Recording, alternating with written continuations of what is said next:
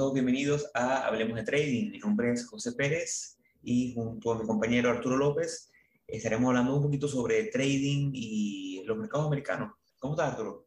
¿Cómo estás, José? ¿Cómo están? Bueno, bienvenidos a todos nuestros oyentes a otro, a otro episodio de Hablemos de Trading. Comenzandito, en caliente, un poquito de publicidad. Pueden seguir nuestras redes sociales. Estamos en Instagram como arroba hablemos.d.trading.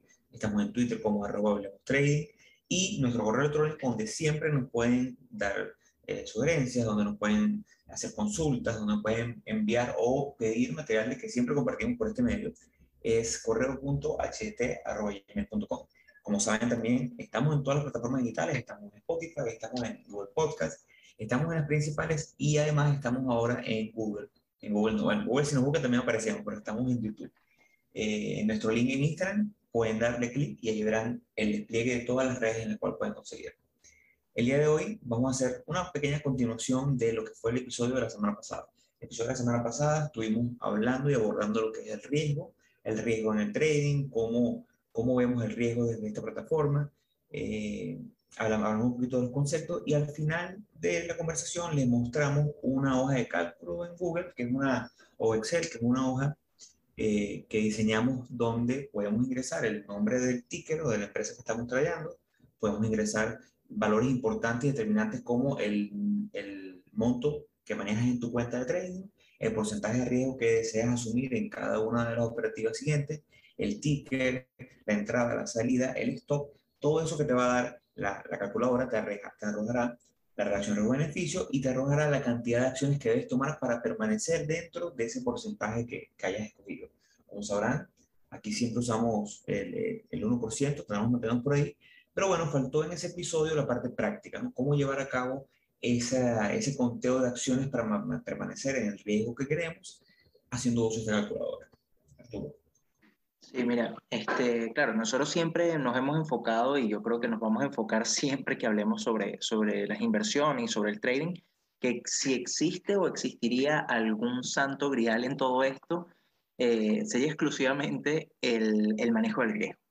Eh, yo creo que es importante recordar y nuevamente refrescar ese, ese concepto. Nosotros no estamos aquí para hacer dinero, o sea, nuestro, nuestro objetivo final no debe ser eh, ganar dinero, sino preservar capital.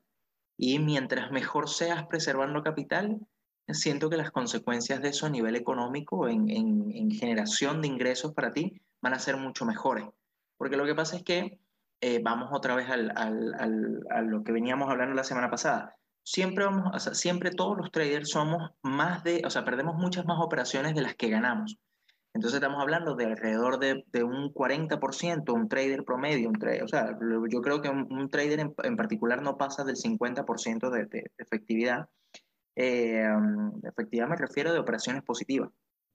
Eh, entonces estamos asumiendo que, bueno, de, de, ese 40%, si son 10 operaciones, entonces vas a tener 6 negativas y 4 positivas. El tema está en que eh, con todo esto de la gestión del riesgo y lo que estuvimos hablando el día de la, la semana pasada, con todo este tema de, de, de bueno, de la relación de, de riesgo-beneficio sumado a eh, el riesgo a, a, a colocar o, o, o, a exponerse, la exposición frente a cada operación, eh, es lo que va a hacer que tú puedas llegar a ser, a ser rentable. Entonces, mientras mejor seas eh, acortando o disminuyendo esas pérdidas, mucho mejor vas a ser, eh, o sea, van a ser mucho menores tu, tu, la, las perdedoras de forma tal que puedas, como vamos a llamarlo, maximizar las que sean, las que sean positivas. Bueno, me refiero a, a, esto, yo creo que lo vamos a ver un poquito más, más, más adelante en el, en el episodio, pero hay formas de ir disminuyendo o minimizando el impacto en dado caso de que una operativa se te devuelva. Eh, pero yo creo que ya sin, sin, sin ya como ánimos de, de, de, introducción, yo creo que podríamos empezar con la, la tabla que, que, habías mostrado la semana pasada y como refrescarlo un poco de lo que, de lo que aparece. Sí, sí, sí. sí. Déjame saber cuándo puedan ver la calculadora aquí. Sí, ahí se ve el, el Excel. Esta calculadora que, que refrescamos que vimos la semana pasada, esta calculadora, eh, los componentes son muy básicos, ¿no? Eh, primero el tamaño de la cuenta. En este caso usamos una cuenta de 10 mil dólares como un ejemplo para hacer el número más redondo. El porcentaje de riesgo asumido por operación lo hemos definido en 1%. lo cual se traduce en 100 dólares de nuestra cuenta total. En este caso, tomamos un ejemplo rápido en AMD, una operación al corto, si fuese short ponemos una S, colocamos la entrada, colocamos el stop y colocamos el target. Inmediatamente esto me da una relación de beneficio de 2.6. Quiere decir que estamos arriesgando un 1% para posiblemente ganarnos 2.6. La calculadora tiene, tiene un feature ahí bien, bien simpático en el cual si la relación riesgo-beneficio eh, se me estropea, o sea, la relación riesgo-beneficio se me va eh, por debajo de lo que habíamos hablado de, de, 2, entonces inmediatamente él se pone en rojo, de manera que sepamos que debemos irnos. Arturo acaba de nombrar algo importante. Hay herramientas que usamos en el camino de la mano del, del manejo de riesgo para optimizar los resultados para que no sea necesario una, un porcentaje de acierto mayor al 50%. Porque bueno, si logra ese porcentaje de acierto mayor al 50%, bueno, espectacular. Pero la realidad es que la gran mayoría de los traders se maneja en, esa, en ese rango de, de 40-50% de actividad. Entonces, ya el santo grial se aleja de que tienes que ganar muchísimas veces, si no se acerca más a que tienes que ganar mucho más cuando ganas de lo que pierdes cuando pierdes. Es algo súper trillado que se escucha muchísimo, pero muchas veces lo trillado está trillado porque es, es real y es lo que, lo que funciona.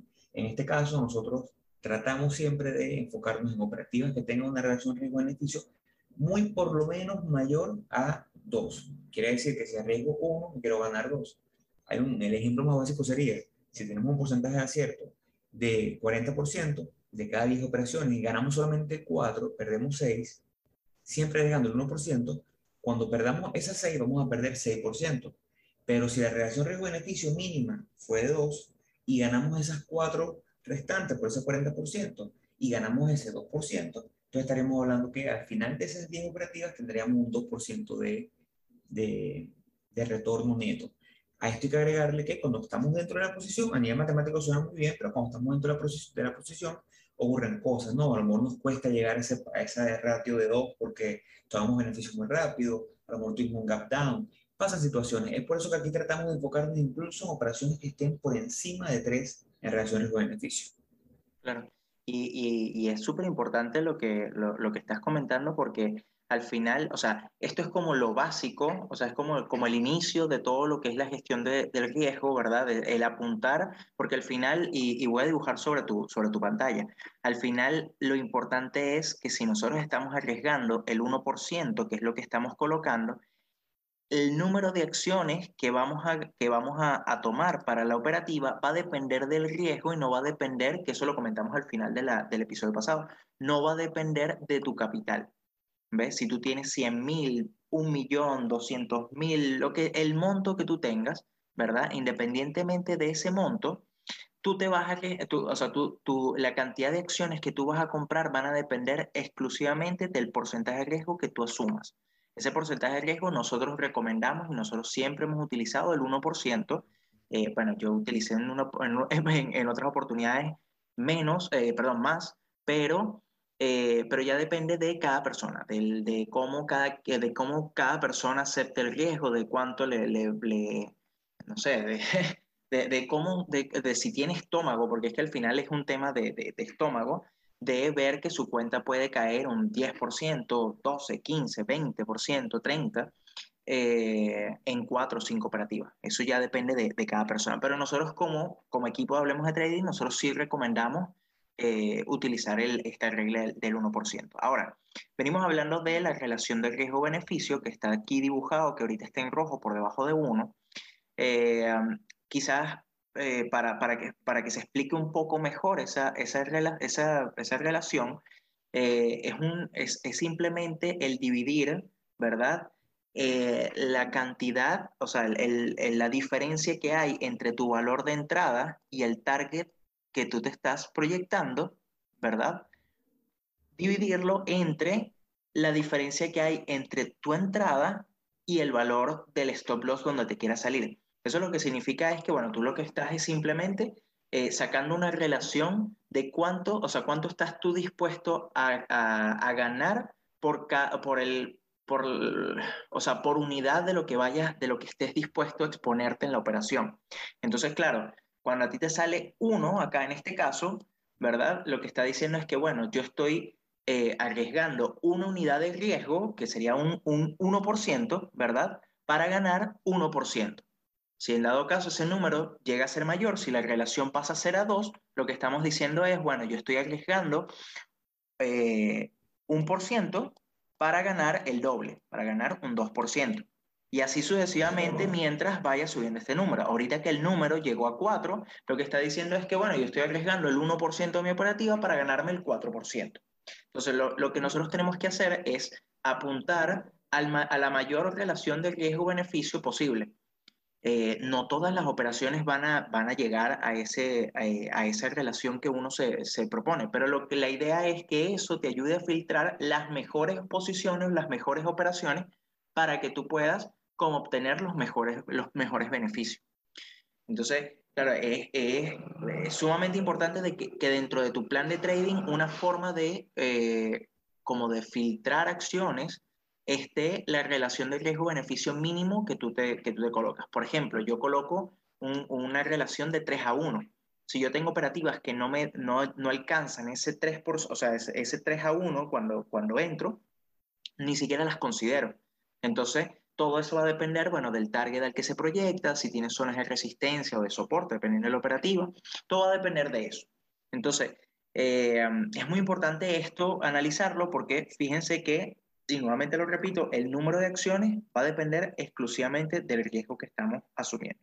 Eso lo vamos a ver mejor ya en, ejemplos un poquito más, más, eh, más gráficos, para, como para darles un ejemplo de, bueno, de una posible operación, asumir un tamaño de cuenta eh, X y decirles, bueno, mira, con esta consideración nosotros vamos a comprar tantas acciones y esa sería la operativa. Entonces, ¿cómo podríamos ingresar nosotros en esa operación? cómo podríamos minimizar el riesgo, cómo podríamos maximizar las ganancias en dado caso, porque hay, hay muchas estrategias, pero lo básico, lo básico está todo en, en, esto que estamos viendo, esta planilla.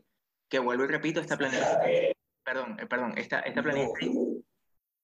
Dime. No, perdón, Ardo, dime, No, lo, lo, que quería comentar era que esta planilla está disponible en dado caso de que la quieran ocupar. Es súper súper sencilla, súper simple de, de, de, de, utilizar. Así que es es genial porque si en dado caso no se entiende mucho el concepto, lo que pueden es ir jugando con todos estos valores que son los que uno puede ir cambiando, de forma tal de que vayas viendo, bueno, mira, si arriesgo el 2%, el 3%, y te haga simplemente como, como simplemente una proyección de, bueno, ajá, si yo en vez de poner 1%, ahora pongo 2. Ok, si tengo 10.000, mi, mi riesgo máximo por operación van a ser 200 dólares. Ya, perfecto.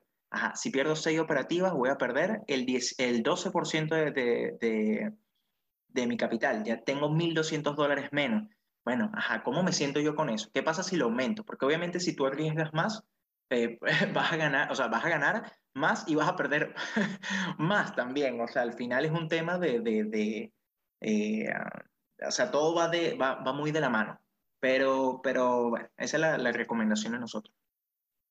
Totalmente. Hablaste de un concepto que me gustó mucho, que es el múltiplo de R o una R por lo menos, y es que hay muchos traders, a mí me gusta mucho, yo tengo mi grafiquita, eh, una tablita que, que, me muestra eso, y es que independientemente, porque yo uso mucho riesgo variable, eh, muchas veces arriesgo 0.5, muchas veces arriesgo 1%, 0.75, pero al final del día lo que importa es esa relación de cuánto ganas en relación a cuánto arriesgaste.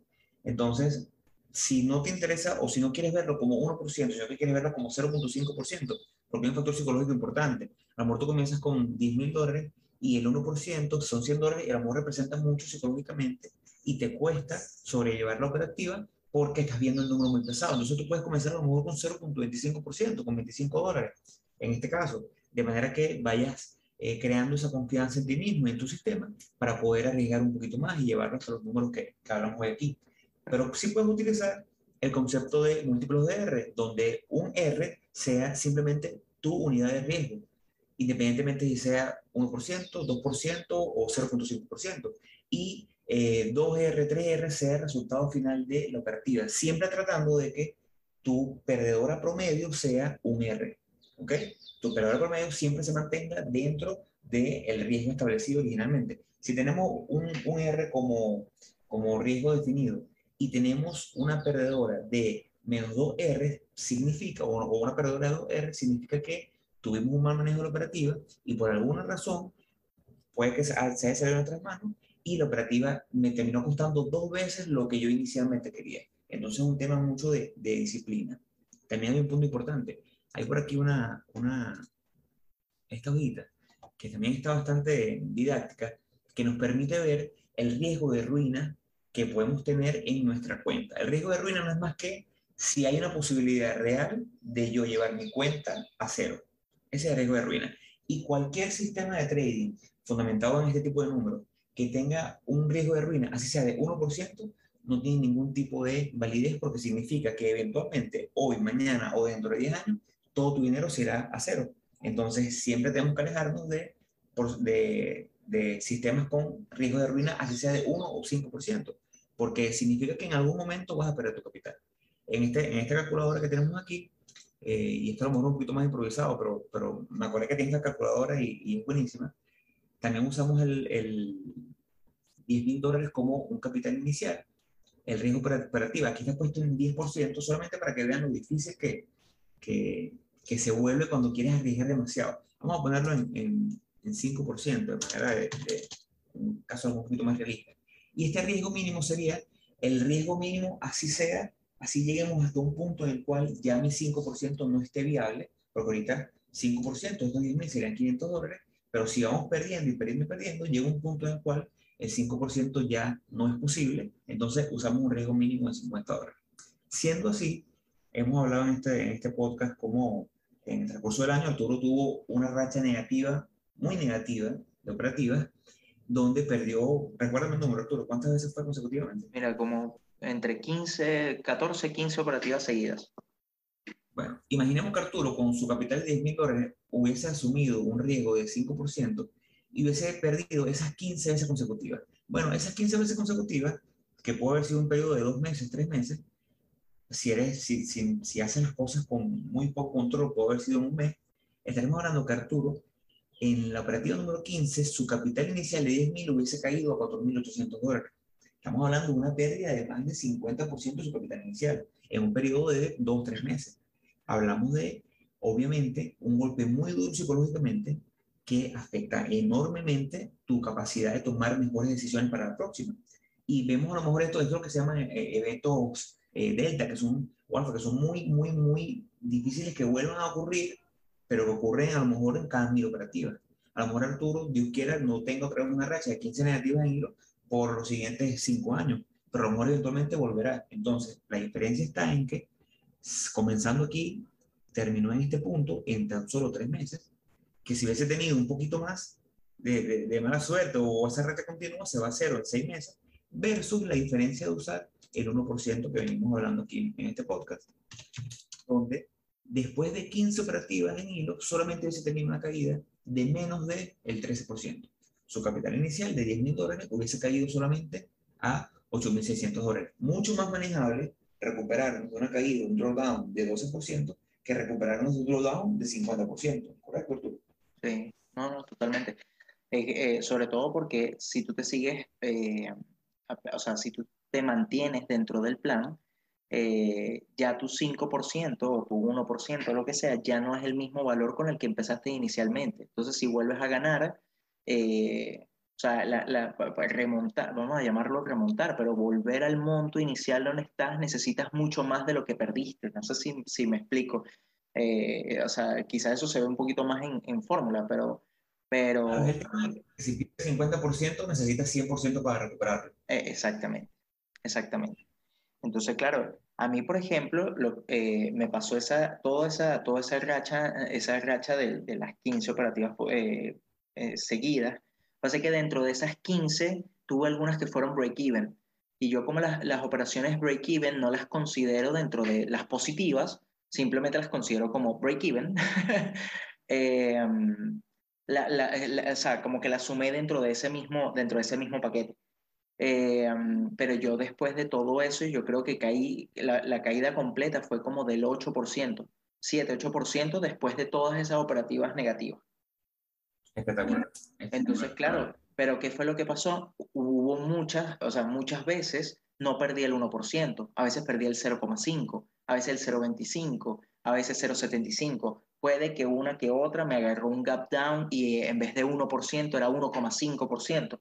pero en promedio fue, fue menor al 1% de, en, en, todas las operativas eh, perdidas, porque automáticamente yo iba ajustando el stop loss. Y yo sé que me estoy, me estoy eh, adelantando un poquito al, al, al, contenido del episodio, pero eh, hay estrategias para poder uno poco a poco ir a...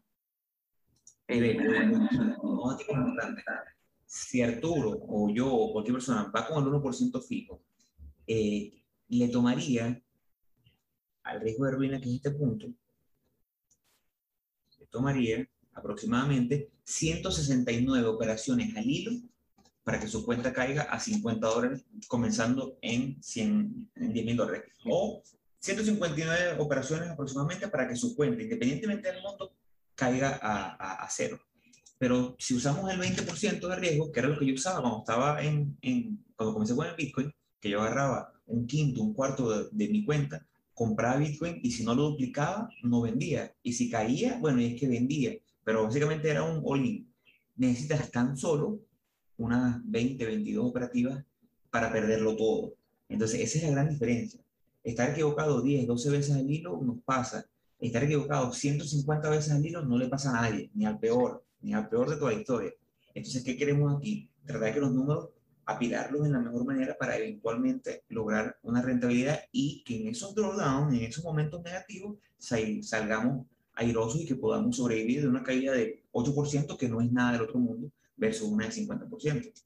Me voy a otro ejemplo rapidito de este habla de las relaciones, como la relación riesgo-beneficio, las relaciones en base a cuánto ganamos, cuánto perdemos.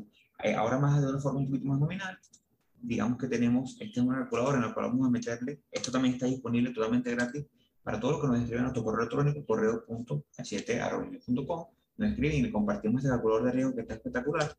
Digamos que tenemos un porcentaje de acierto de eh, 40%, que nuestra ganadora promedio, digamos que si tenemos una cuenta de 10 mil dólares y nuestro riesgo promedio es de 1% y nuestro ganadora promedio es de 2.5%, bueno, digamos 250 dólares, para un riesgo promedio, lo que perdemos regularmente, de 100 dólares. Esto es lo que nos va a decir, dado un porcentaje de riesgo de acierto de 40%, que cada 100 operativas vamos a tener 9 operativas en hilo negativas. 9 operativas. Entonces, no es de extrañar, y esto es lo que, lo que quiero que entiendan cuando diseñen su plan de trading, es que ustedes se sientan, definen cómo van a operar y dicen, mira, yo, voy a, yo calculo que yo un año normal voy a tener aproximadamente 100 operativas que es lo que a lo mejor yo puedo tener, a lo mejor un poco menos, yo tengo que estar claro que dentro de mi, de mi año yo voy a tener un evento en el cual tendré nueve operativas negativas en hilo. Es parte de eso. Y lo que tengo que tener la capacidad de reconocerlo, de internalizarlo, para cuando llegue en la cuarta, quinta negativa, tengo que recordar, mira, a lo mejor esta es esa oportunidad donde se vienen esas nuevas negativas. ¿Qué tengo que hacer? Play defense. Tengo que mantener la defensa, bajar un poquito el riesgo, aguantarme hasta que siga. Ojo, también tendremos cinco positivas en hilo, que nos permita a nosotros, si ganamos una, ganamos una segunda, en la tercera ya creemos que, bueno, que a lo mejor estoy esta racha de cinco, a lo mejor en la cuarta podemos arriesgar un poquito más, y en la quinta, de esa forma, eh, usamos el riesgo variable y lo optimizamos los resultados para ganar más cuando estamos en buena racha y para perder menos cuando estamos en una mala racha.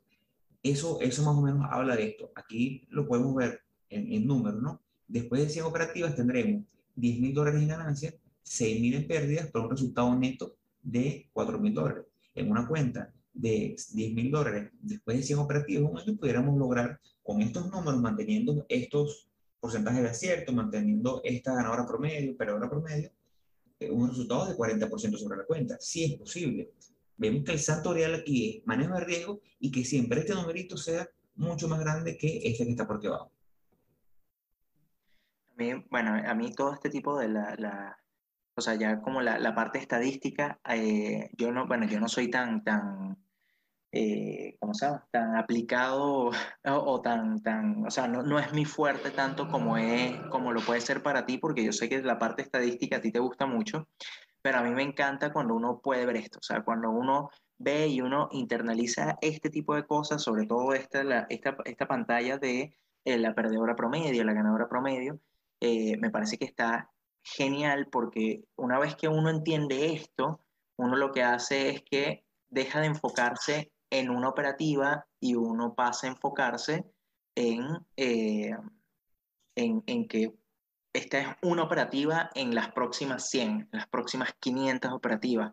Entonces, lo bueno de eso es que te hace eh, como, como eh, le, quita el, aspecto personal al trading, que eso es lo que cuesta mucho. Y yo creo que la parte, cuando hablemos de la parte psicológica, eh, yo creo que eso es algo muy, muy importante porque muchas veces uno piensa, y, y, te lo digo porque me ha pasado a mí, yo estoy seguro que te pasó a ti, de que llegas, tienes dos, tres, cuatro operaciones negativas seguidas y tú dices, Dios mío, es que no soy bueno para esto, es que no sé, el mercado está en contra mía, no, es que esto, es que no sé, y le empiezas a buscar, a, dar, a buscarle como explicación al asunto, y al final la respuesta está en que tú, o sea, uno mismo, tomó la decisión de tomar la entrada. El culpable del resultado de esa operación eres tú, no más nadie.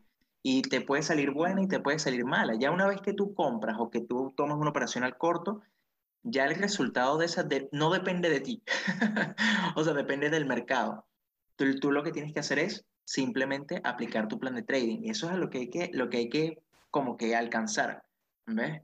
Entre, entre eso y poder, poder mantenerse dentro de tu plan de trading, de no decir, ah, bueno, no sé, ahora voy a, eh, hoy voy a arriesgar el 1%, pasado mañana el 3, luego el 15, luego el 5. Eh, eso son cosas que eso no, no, tiene, no tiene sentido porque no puedes como proyectarte, ¿ves? Entonces, ahí es donde yo creo que se encuentra todo el, el como el, si lo podemos llamar, el santo grial de, del trading. Y por eso que quita el aspecto personal, como tú dices, y le da algo muchísimo más numérico, más representado en números para que la gente diga, mira, pero es que eh, es normal, si pierdo 10 veces al hilo, es normal, que tiene que pasar. Y si no pasa un año, bueno, me sorprendo, algo está pasando, algo, algo, algo cambió, pero si le hacemos un seguimiento riguroso a todos nuestros números, a cada vez que, tomamos una entrada vamos a la hoja de Excel, que después lo vamos a mostrar también eh, en otro episodio, vamos y colocamos la fecha, el ticket, la entrada, por qué entré, por qué no entré, cuánto arriesgué, cuánto espero ganar, todo eso, para después, para después tener como cierre operativa, hacer un cierre y decir, mira, lo que se llama un análisis en, ingeniería, un análisis post-mortem de la operativa, en el cual me diga, mira, yo me terminé dando tanto, mi riesgo inicial fue tanto, terminó en tanto, eh, pude darme tanto y mi ganador promedio se mantiene en tanto, la perdedora en tanto, este es el porcentaje de riesgo eh, o el porcentaje de acierto que yo que estoy usando y el porcentaje de acierto que por rachas, hay veces que a mí me sube a 47, 48% de acierto, hay veces que me baja a 40, 41, es normal, pero siempre tengo manejo como que el histórico que se, maneja, se mantiene en 40%. Pero haciendo todo esto, vamos a poder quitarle eso que cuenta Arturo de que mira, el mercado está en mi contra o no sirvo para esto, no. Con esto podemos identificar qué está pasando. Incluso no necesitamos tener un porcentaje de acierto de 40, 50% para ser rentable. Aquí les acabo de modificar los ítems eh, y les pongo, ahora digamos que tuvo un año donde mi porcentaje de acierto bajó a 30%. O sea, me equivoco 7 de cada 10 veces. Ya decimos, bueno, algo está pasando con, con, mi, con mi elección en el mercado, pero bueno, tiende a pasar también. Entonces, ¿qué es lo que hay que hacer? Hablamos que en el ejemplo anterior, con un 40% de acierto, necesitamos tratar de mantenernos en un 2.5% en relación riesgo-beneficio. Ganarnos 250 dólares basados en una cuenta de 10 mil dólares o ganarnos 2.5% cuando arriesgamos 1%. En este caso, si nuestro porcentaje de acierto baja y estamos en 30%, lo que tenemos que tratar es ser un poquito más selectivos mantenernos con esa, esa que usa Arturo, que es que solamente se enfoca en operativas que le puedan arrojar un 3% de beneficio cuando arriesga uno. Entonces tendríamos ahora una ganadora promedio de 300 dólares, una perdedora promedio de 100 dólares, que sería el, 100 el 1% de mis 10 mil dólares. Un porcentaje de acierto me dará como resultado unas ganancias durante el año de 9 mil dólares con pérdidas de 7 mil dólares para un resultado final de 2 mil dólares. O sea, yo con un porcentaje de acierto de 30%, puedo tener al final del año una rentabilidad de 20%, lo cual es espectacular. Solo tenemos que internalizar que en ese camino, esas 100 operativas, voy a tener 13 operativas negativas en hilo. Es que es la estadística, es el número. Lanza una moneda, va a pasar. ¿Qué hay que hacer? Mantenernos fiel.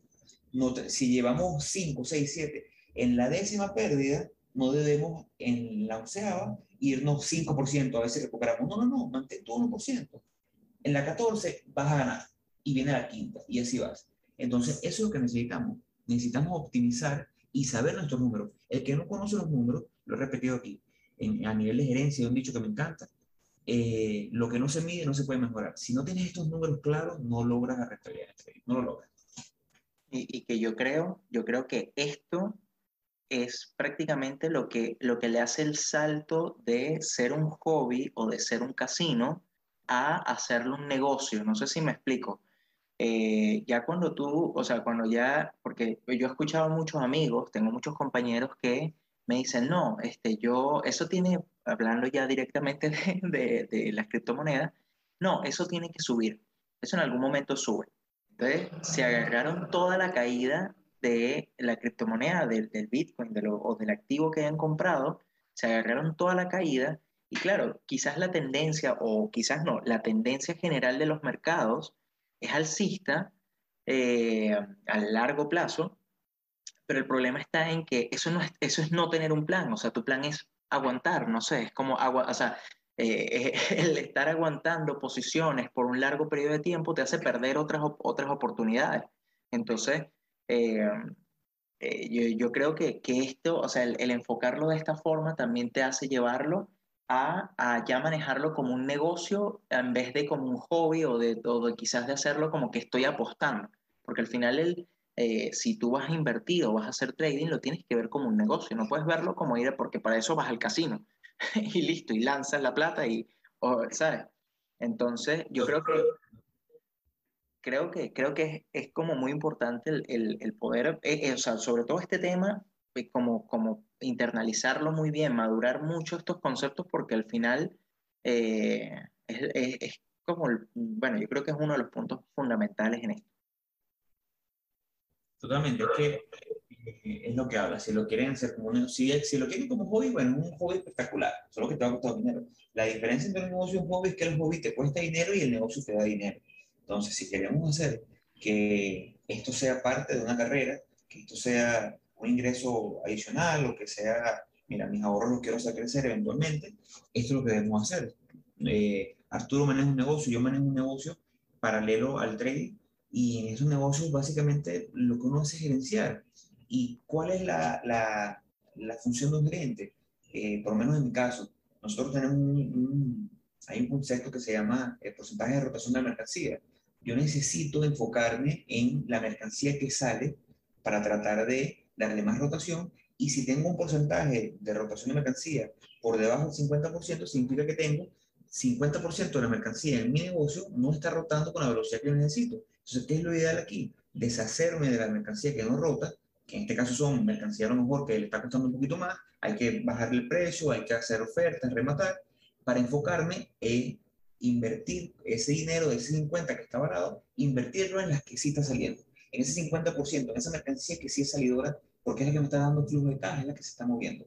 Pasa lo mismo con el trading. Si yo tengo una estrategia y yo veo que yo me enfoco en rectángulos y en triángulos ascendentes, y me gusta muchísimo, pero el 70% de mis operativas negativas se van solamente en rectángulos y el otro 25% es los triángulos. Bueno, ahí tenemos un ejemplo de gerencia espectacular, que al medir dónde me está yendo mejor, yo puedo desechar y decir, mira, a lo mejor como no me está yendo bien en un triángulo, a lo mejor está ocurriendo algo conmigo, a lo mejor no me identifico bien, voy a dejar de operar triángulos y voy a colocar ese capital que operaba antes en triángulos, se lo voy a meter en rectángulos, porque los rectángulos están dando el palo, como decimos en Venezuela. Los rectángulos sí son los, buenos.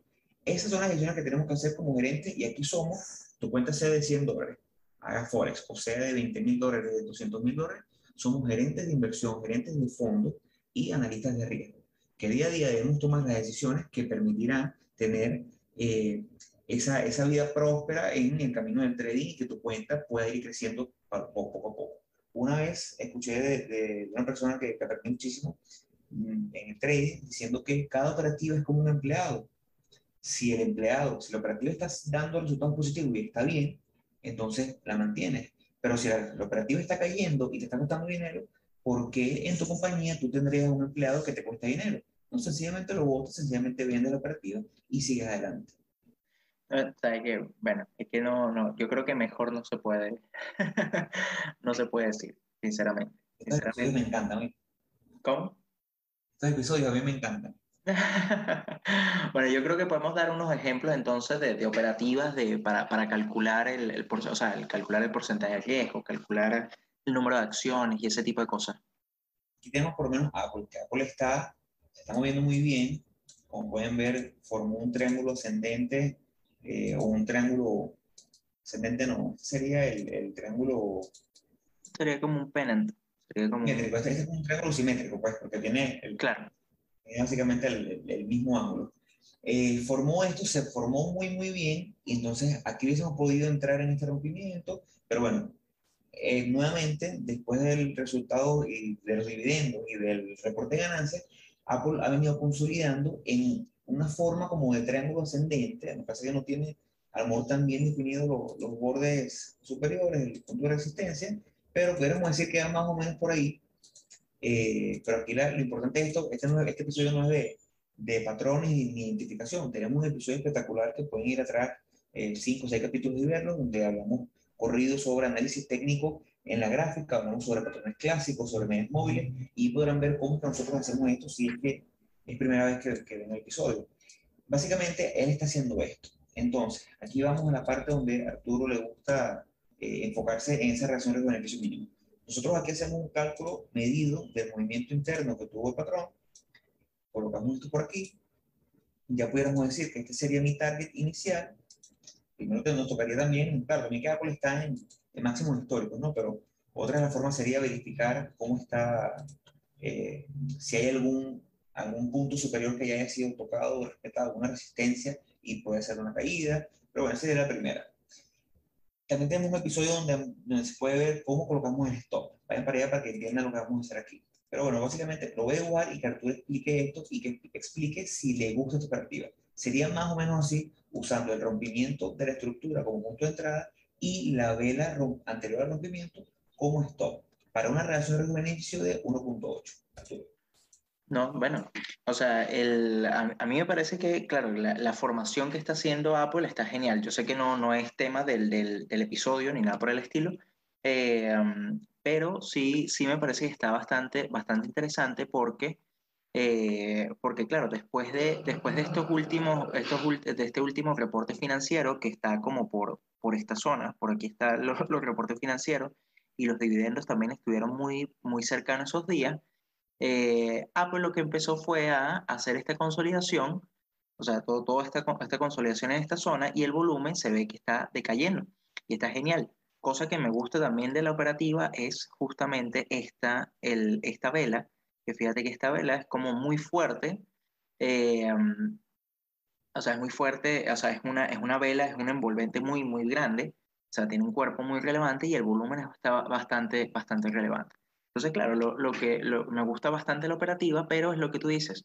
El tema está en que, fíjate que eh, justamente, eh, o sea, habría que esperar cómo se desenvuelve la, la, la, la operativa, pero si mañana lunes llega, llega a romper esta zona de, de, de, de resistencia, claro, la operativa sería justamente así como, como tú la colocaste, colocar el stop loss sobre la última vela fuerte de volumen o sobre esta última consolidación que tuvo y eh, entrar a este punto. Pero ya cuando uno ve esto, uno ve la relación que existe acá, que es la relación, la, la relación de riesgo-beneficio que da 1,8. Entonces, el tema está en que estamos, para esta operativa, estaríamos arriesgando, o sea, estaríamos, eh, estaríamos arriesgando eh, uno, o sea, uno para, o sea, un por ciento para ganar 1,8%. Entonces, esta operativa, así, vista de esta forma, yo la desecharía justamente porque está por debajo de el mínimo que yo me planteo, que es de 3. Ahora, ¿qué esperaría yo en dado caso? Bueno, quizás ver alguna consolidación acá de, la, de, de Apple y luego un rompimiento, de forma tal de que yo podría como ajustar mi stop loss por debajo de la última consolidación y poder, fíjate que ya aquí, en, o sea, ya haciendo ese ajuste, gracias, ya, ya la relación me cumple. Entonces podría tomar, considerar una, una, una operación. Ahora, quizás dándole, dándole números a esto, porque también sería bueno darle, darle números, eh, digamos que el target está en los 160 dólares para, para como promediar o ajustar el, el valor que sale, que sale aquí. Digamos que la entrada está en los 150 dólares y el, y, ¿cómo se llama? y el stop va a estar en los 147 dólares.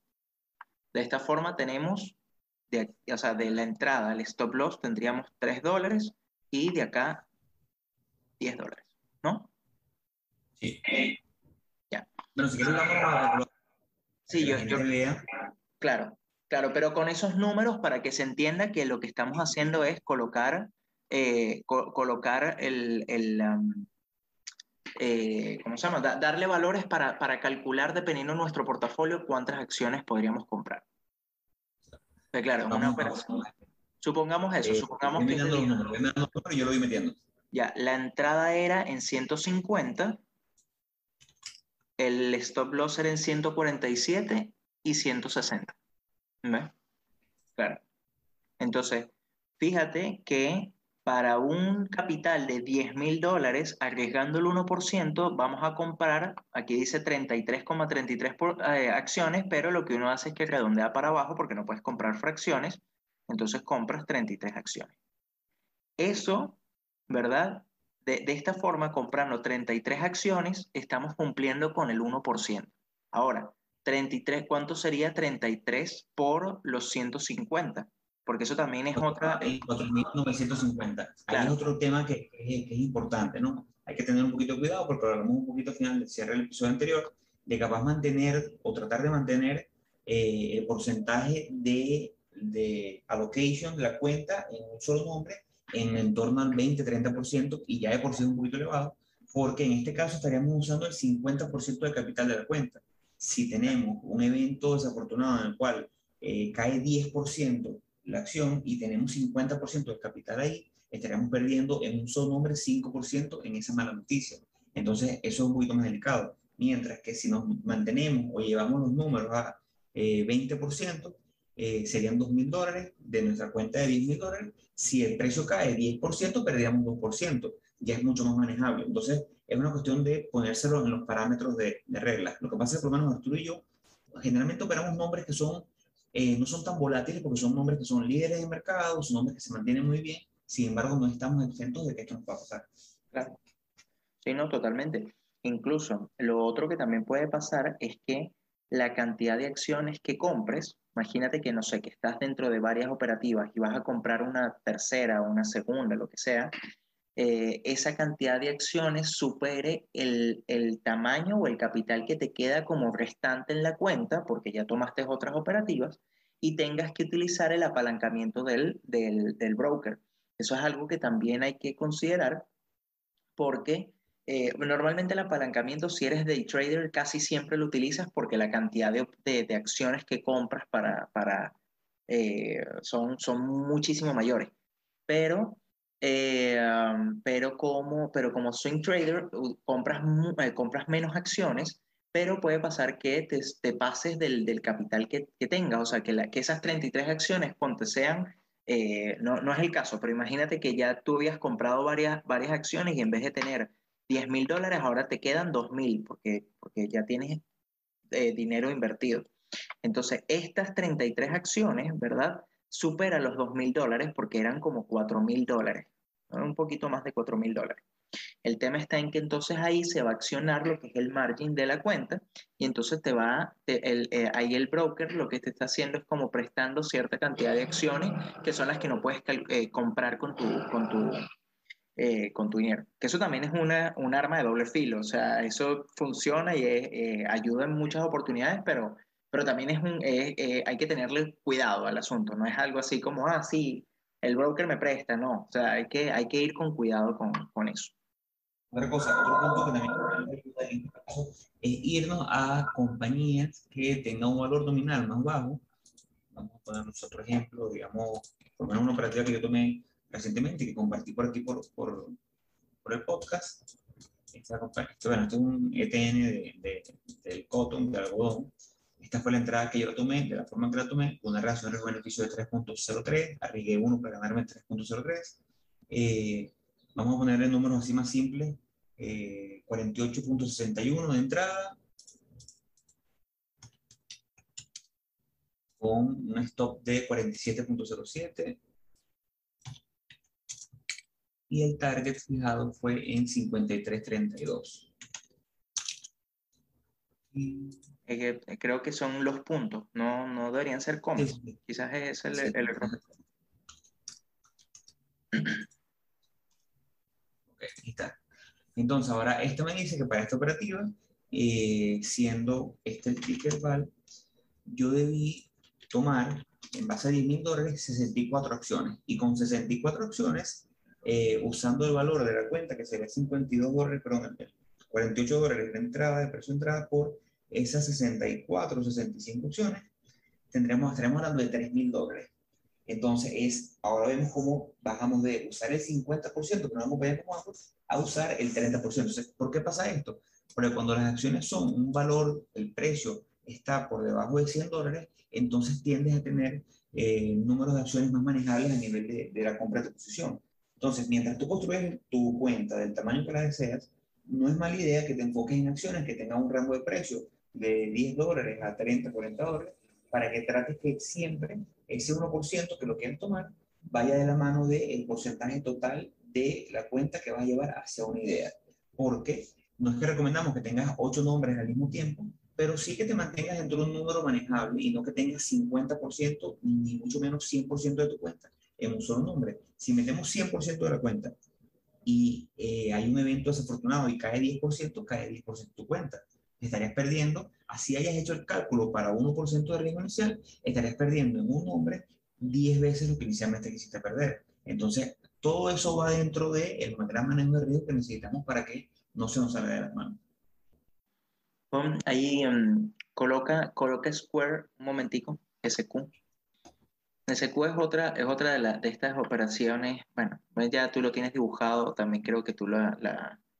Sí, o sea, no, quizás no, no, no elimines la, o sea, por ejemplo, esta línea, esta línea de, esta que estaba acá, eh, tú estás ahí en semanal, ¿no? O sea, si no me equivoco. En diaria.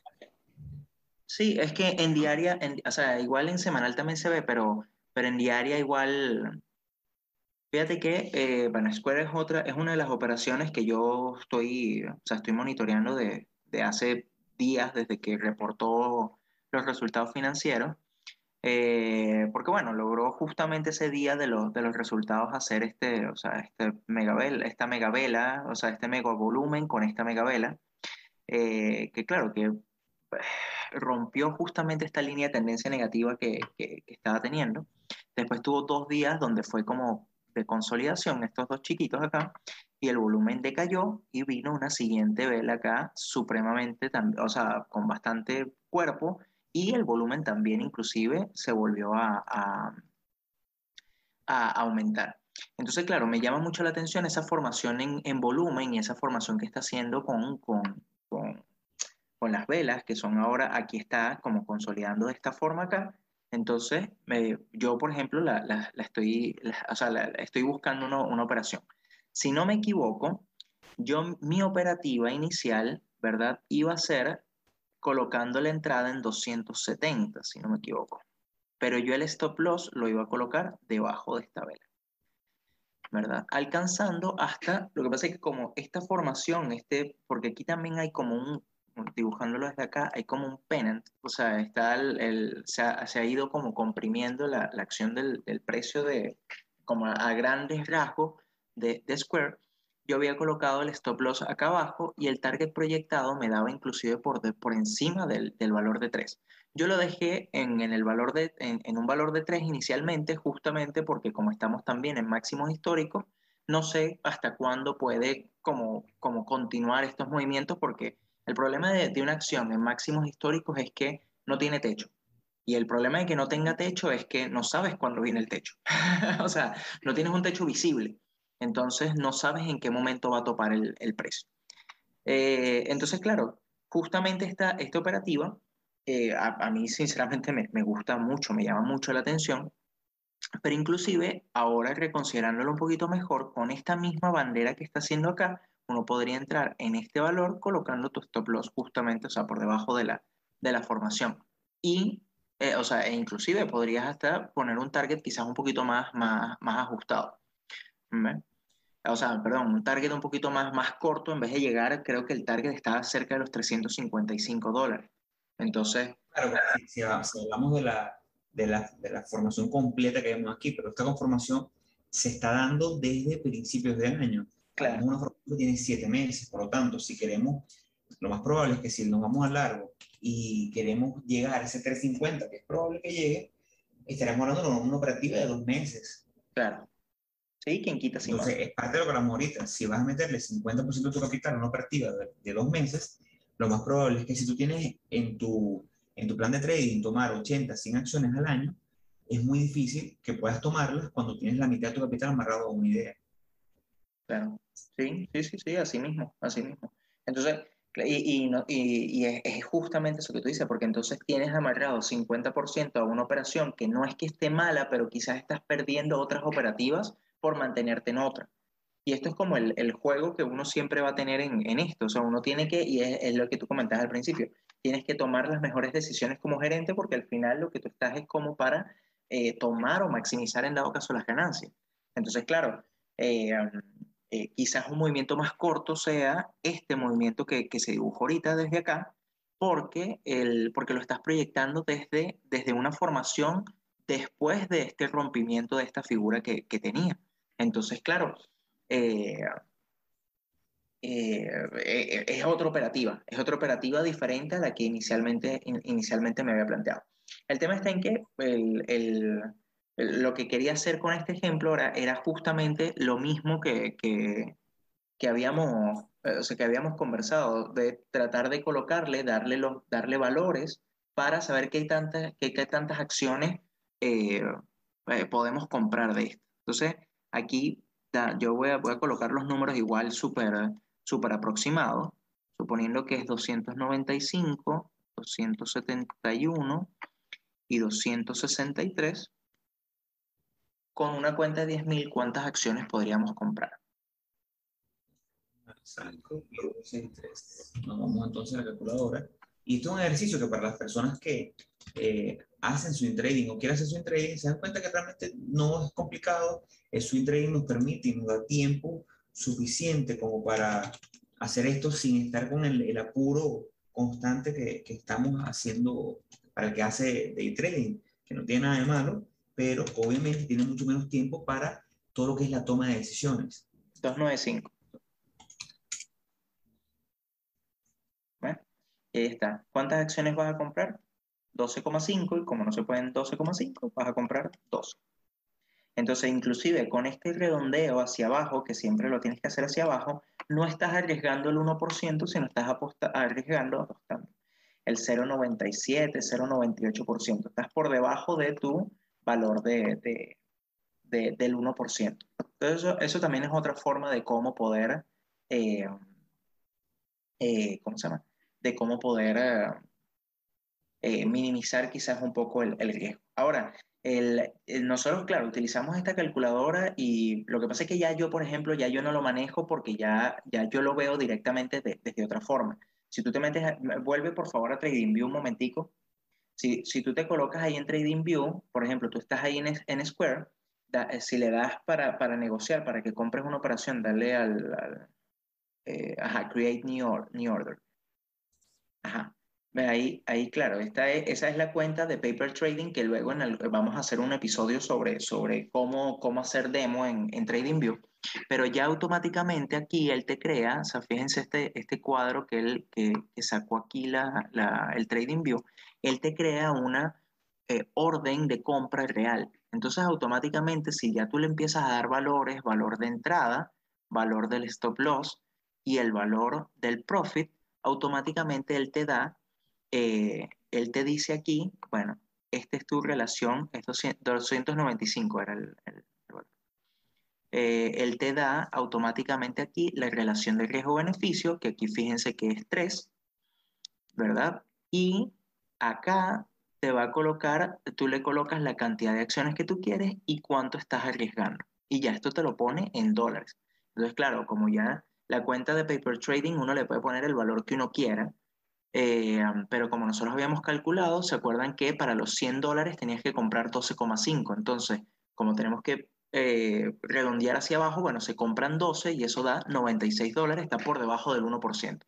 Ya automáticamente con esta cuenta ya uno sabe y uno puede ir colocando aquí la cantidad, o es lo que hago yo realmente. Voy colocando aquí la cantidad hasta que la cantidad se me ajuste a, a, mi valor del 1%, porque ya el 1% ya yo lo tengo en mi cabeza, ya yo antes de entrar ya yo sé cuál es el valor de máximo que estoy dispuesto a, arriesgar. Y un valor es importante, porque 1% te permite estar en el mercado, tienes exposición al mercado, eh, sabes que una operativa buena te puede arrojar 3, 4, 5% en base a tu riesgo inicial. Una operativa mala es 1%, pero es un número manejable. Mientras que a lo mejor el que quiere hacerse rico un año, mete 4 o 5% y estoy seguro que, por ejemplo, yo, yo chequeo el mercado en las mañanas, si se activa una alerta, me meto, compro y sigo trabajando, sigo haciendo mis cosas en el día. Al final de la tarde reviso cómo fue, fue la operativa, cómo he cerrado el, el día. A veces puedo pasar dos, tres días sin ver la computadora, aún teniendo dos, tres operativas en el mercado. Porque ese 1% me da tranquilidad, me da exposición, pero no me genera angustia. Hay un, hay un trader muy famoso, eh, Martin Swank, que decía que si no puedes dormir en la noche, vende o vende la mitad de la operativa. Porque si no puedes dormir en la noche, técnicamente estás reventado, psicológicamente no te permite concentrar porque tienes mucho riesgo. Entonces el 1% es suficiente para ganar, permanecer en el mercado, pero no volver un lobo. Sí, es, es, es, eso, justamente eso. Ahora, ¿qué cosas podríamos hacer como para minimizar esto, el, o sea, para minimizar el riesgo? O sea, en dado caso de que de que tomemos una operación y, por ejemplo, en el, en el caso de Val, eh, todo el tema del ajuste del stop loss de forma tal de que puedas ir o hasta inclusive, pues, el, después hablamos del, del, lo que pasa es que eso ya no es, no es con, con la parte de riesgo, pero ya es maximizar ganancias. Pero fíjate que esta fue tu operativa inicial, ¿no? O sea, tu, tu propuesta o tu, tu, fue justamente con estos valor, este valor de stop loss, tu entrada acá y tu target proyectado aquí, ¿verdad? Bueno, eh, inicialmente, eh, sí, esa fue la, la, Lo que pasa es que inicialmente la operativa iba un poquito aquí y este iba por aquí. Lo que pasa es que después de la segunda hice una compra exploratoria cuando rompió y después el otro día hice otra segunda compra que me llevó el precio promedio de esta operativa hasta este punto, pero una relación riesgo-beneficio resultante de 3.03. Okay. Pero así es como está ahorita la operativa. Ok, claro. Pero entonces, eh, claro, lo, lo, lo, que pasa es que inicialmente entonces tú tienes tu stop loss de forma tal de que acá tú, bueno, ya tú hiciste varias compras, pero en total... Pero eh, sigue siendo 1%. Sigue siendo el 1%, ya, perfecto. Entonces, tú colocaste tu stop loss de forma tal de que sea 1%, pero ahora, ahora que la operativa se va dando o va moviéndose a, su, a tu favor, una de las cosas que uno puede hacer, y yo creo que no es que uno puede, es que uno debe hacer, es ir ajustando este valor del stop loss irlo subiendo, ajustándolo a, la, a, una vela superior de forma tal de reducir el riesgo. Entonces, no sé, si tú inicialmente tu stop loss estaba de esta forma y ya el movimiento rompió la zona donde tú querías, tú puedes, tú puedes subirlo, no sé, por debajo de esta vela o a tu valor de break even. Entonces ya aquí, cuando, si tú ajustas tu stop loss acá, ya tú no tienes, ya si se devuelve el movimiento, si cae, ya tú no tienes eh, ya no perderías 1%, sino ahora perderías, no sé, 0,4%. Entonces, ¿qué es lo que estás haciendo? Minimizando el riesgo. Si en dado caso lo llevas a break-even, mejor aún, porque entonces no pierdes. O sea, a menos que tengas comisiones en la compra, pero si, si, si no tienes ninguna comisión, no pierdes, porque entonces estás saliendo en tu mismo valor de entrada. Y esto es algo que hay que ir haciendo constantemente y hay que ir revisando tu operativa de forma tal de que puedas rápidamente poner obviamente eh, con lógica. O sea, no es que automáticamente al día siguiente vas a subir tu, stop loss a break-even. Si el movimiento se está dando a tu favor y él va con una tendencia a, que continúe tu, a tu favor, hay que ir ajustando el stop loss de forma tal de que si por casualidad, por cualquier eventualidad del mercado, lo que suceda, el precio se cae, ¿verdad? Y se quiere devolver a, a hace un pullback o se cae o lo que sea, no vayas a perder dinero porque, vuelvo y repito, nosotros estamos acá para preservar capital. Entonces, esos son... ¿Cómo? Eh, es una de las cosas más difíciles porque vimos todos los números, vimos todo cómo, cómo colocar la operativa, el cálculo de las acciones, tal, pero ya el, el, manejo de la operativa se hace difícil porque no hay números, no hay estadísticas que te respalde cómo debes manejarla yo sí creo, como dices tú, eso, hay que buscar la manera en un punto, porque es, es difícil encontrar el equilibrio porque no tenemos una data que nos respalde.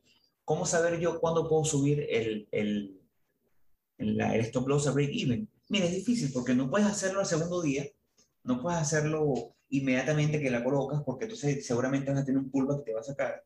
Eh, tampoco puedes esperar tres meses porque a lo mejor la operativa ya lo que estás es, es asumiendo un riesgo mucho más grande porque ya como está hoy la operativa, en este punto que está eh, dos veces y algo por encima de mi, de mi riesgo inicial, si yo, para ganarme este pedacito aquí, no subo el riesgo, al final del día estoy arriesgando 3% para ganarme 1%, lo cual es totalmente ilógico, pero es lo que está ocurriendo. Si yo, yo tuviese mi stop en este punto y estoy esperando que esto se dé, pero por miedo a que tenga un pullback no, me, no ajusto el stop loss, estoy arriesgando 3% para ganarme 1%. No sé si lo pueden ver, pero es la realidad, es, es lo difícil. Entonces, ¿qué hay que hacer? Bueno, después que tú ves que él respira, que tiene un, movimiento normal, a mí me gusta aconsejar a la gente que vayan a ver el ATR, que es el, el, movimiento o el rango de movimiento diario normal que tiene una acción. Si decimos que, mira, esta es una acción que vale 52 dólares y su ATR normal diario es de 3 dólares, bueno, hay que entender que diariamente él se va a mover para arriba o para abajo 3 dólares. Entonces hay que dejarlo 2, 3 días respirar. Y si tú ves que en 2, 3 días eh, va eh, 7 dólares arriba, bueno, le puedes subir el stop, que es de 3 dólares, de 1.5, se lo subes porque sabes que es difícil que la volatilidad te saque un día. Lo colocas en relieve, como dice Arturo. O después usamos la regla que uso yo, que es la, de, la que expliqué en un episodio, el AC Rule, que es cuando tengo un nuevo máximo, después tengo un nuevo mínimo, y yo coloco mi vela justo por debajo, mi stop justo por debajo de ese nuevo mínimo, buscando que ese precio cae, aquí yo hubiese asegurado un poquitico de ganancia.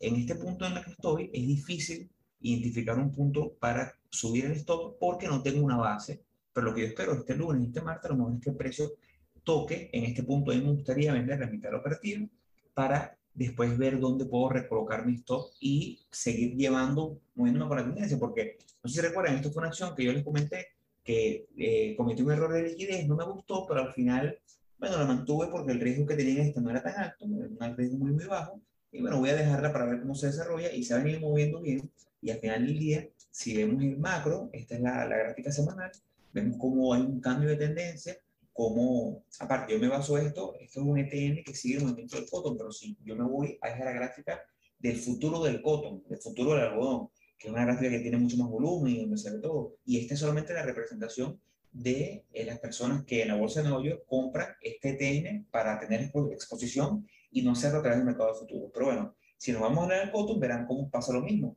Hubo un cambio de tendencia, hay un aumento, pudiéramos decir que para el resto de 2021 es probable que el, el algodón siga en aumento. Entonces, yo quiero mantener un poquito de exposición al mercado del algodón. Eh, ahora, y, y, y el, el, tema está en que igual, eh, si, puedes, si puedes como hacer zoom a esta, a esta parte, porfa. Eh, igual es, el, o sea, yo lo que siento que es, es, lo que tú dices, también es, es complicado y quizás es como un arma de doble filo el tema de ir ajustando el stop loss. Yo lo recomiendo, yo lo hago siempre. Me ha pasado en oportunidades que quizás eh, lo que pasa es que siento que es como un arte porque hay que saber muy bien dónde colocar el stop loss como para darle respiro a la operativa porque no siempre la operación va a moverse como se movió esta. Fíjate que esto es vela positiva tras vela positiva, todos los, todas las, eh, porque esto es vela semanal, todas las semanas eh, ha estado... Claro, vas a semanal, si te vas a semanal vas a ver mi sufrimiento aquí. Aquí claro, hubo sufrimiento. Claro, exact, exactamente. Eh, bueno, exactamente. Es más, fíjate, fíjate justamente esto, o sea, este, este movimiento acá. Pues es que este, esto es en diario, sí. Entonces, eh, claro, el tema está en que tú ajustas, imagínate, no sé, subió acá y tú hubieses ajustado el stop loss a, no sé, a esta vela de aquí y te hubiese votado este día. Y fíjate que te votaba ese día y, los, y, los, y todos los días siguientes lo que hizo fue subir. Entonces, es delicado porque eh, o sea, muchas veces puede pasar eso, que todo, todo depende de ahora. ¿Qué valor sería muy bueno de colocar el stop loss, o sea, de ajustar? Después de que tú ves esta caída y ves la continuación aquí, bueno, colocar tu stop loss aquí. Y ya ajustas desde, desde este punto hasta acá, lo ajustas hasta, hasta esta zona. Ya, él viene, otra vez vuelve a caer, no sé, acá, vuelves a ajustar por debajo de esta zona. Y así vas, de forma tal de que, el, el, de que, de que al final, el, el, si en dado caso llega a ir negativa o llega a caer, bueno, que no sea, eh, que no sea tu 1% por completo y de esa forma puedes como, como mejorar. Pero es, es lo, o sea, eh, siento que es un arte, o sea, siento que es, medio, es más complicado porque le tienes que dar respiro, porque esta operativa muy bien o muy fácilmente ahorita que, porque si tú ves estas dos velas, son dos velas muy fuertes, con un volumen muy alto, eh, o sea, eh, muy alto en comparación con, con el promedio, eh, son dos velas que demuestran mucha fuerza, pero tú lo que podrías ver un movimiento fácilmente es de que vuelva a caer acá, llegue hasta, hasta aquí, no sé, y luego empieza a subir otra vez y así hasta que llegue hasta acá. O sea, eh, eso no lo sabemos, pero, pero el, movimiento, el movimiento de las acciones o de la mayoría de las acciones no es completamente recto, sino él tiene sus pullback, tiene como sus descansos. Entonces, eh, el tema está en que el, ir ajustando el stop loss vas a tener que hacerlo de forma tal de que no ahogues a la operación, a menos que ya quieras eh, tomar ganancia. Si ya quieres tomar ganancia, ahí la puedes ahogar y puedes hostigar la acción todo lo que, todo lo que tú quieras, pues con, con ahí ya hablaríamos de, de, no sé, colocar un trailing stop, de colocar alguna, alguna orden que siga el movimiento del precio muy de cerca. Eh, pero por mientras yo creo, o sea, yo creo que hay que irlo ajustando, no sé, tomar algún criterio, por, como por ejemplo, no sé, si tú utilizas esta media móvil que, que, que está acá, bueno, ir ajustando el stop loss a medida que vaya subiendo el, el, eh, la media móvil. Entonces, no sé, ahora colocar, cuando ya estás en esta zona, colocar tu stop loss acá y ahorita aquí en esta zona colocarlo por debajo. O sea, no sé, eh, digo, digo ejemplos, no es que lo utilice yo, pero digo como tener una estrategia de forma tal de que a mí me ha votado en varias oportunidades por ajustar el stop loss, viene un pullback y me vota. Y yo digo, bueno, nada, me votó, o sea, ¿qué, qué voy a hacer? o sea, no, no puedo hacer nada. Eh, y, y, ahí es a lo, a lo, que voy. Hay que, eh, hay que agarrar y decir, esta es una operativa en las próximas 10, 20, 50 operativas. Así que bueno, yo creo que con esto podríamos llegar entonces al, al, al final del episodio de hoy. Eh, bastante completo. Yo creo que, con esto podríamos como que finalizar el, seriado de, de, gestión de riesgo. Eh, um, y bueno, la verdad que eh, un gusto como siempre. Igual no, no quisiera despedirme sin, sin antes recordarles nuestras redes sociales. Nosotros nos encontramos en Instagram como hablemos.d.trading, en Twitter como hablemos trading. Eh, está en, en, nuestro Instagram, en el perfil, tenemos un link que nos lleva, que los lleva a todas nuestras plataformas digitales, tanto Spotify como Anchor, y nuestro canal de YouTube, que es Hablemos de Trading. Eh, bueno, que estén muy bien, que tengan una semana muy, muy exitosa y bueno, nos vemos en la próxima semana. Perfecto, amigos. Buena semana.